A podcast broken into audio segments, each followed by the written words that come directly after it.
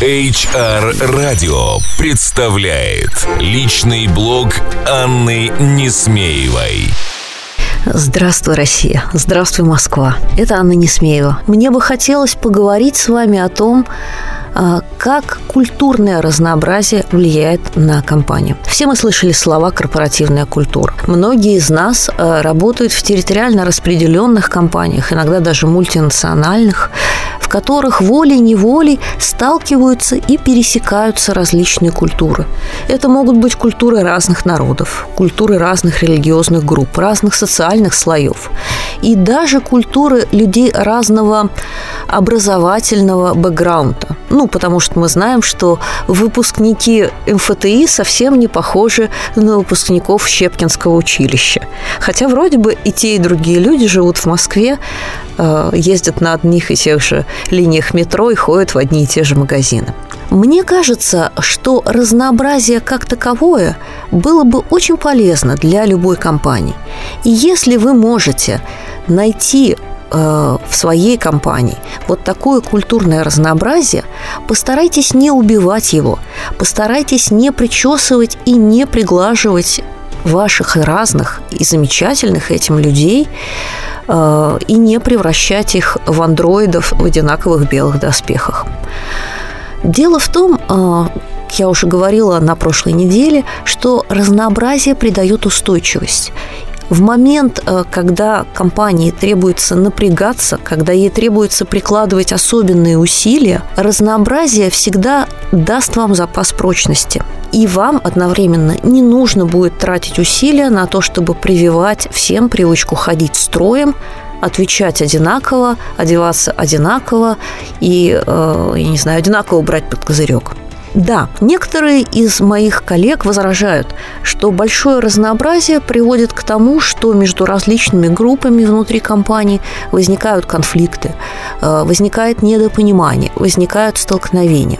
И здесь я приведу вам э, небольшой кейс, который я подсмотрела в крупной мультинациональной компании, и мне кажется, он вполне применим и у нас на российских просторах. Суть его в том, э, что внутри компании э, был устроен э, год, посвященный культурному разнообразию. Ну, у вас это может быть месячник, но мне кажется, год – это хорошая идея. Э, и различные группы, которые работали в этой компании, как по национальному, религиозному или гендерному признаку, представляли себя. В течение этого года проводились совершенно различные мероприятия.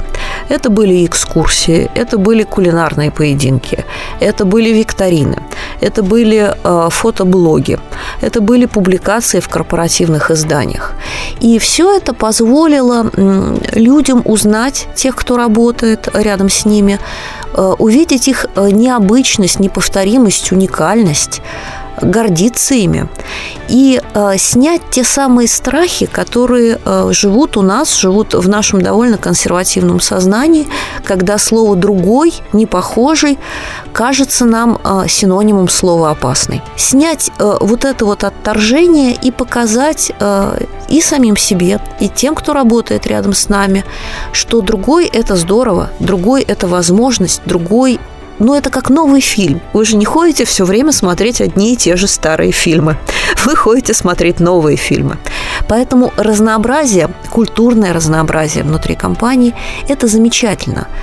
А, и мне хочется пожелать вам попробовать в 2016 году посмотреть есть ли культурное разнообразие внутри вашей компании? Попробовать э, реализовать проекты по обмену э, вот такими какими-то экспертными историями, опытом, интересами, рассказами о том, чем вы отличаетесь друг от друга и почему это здорово.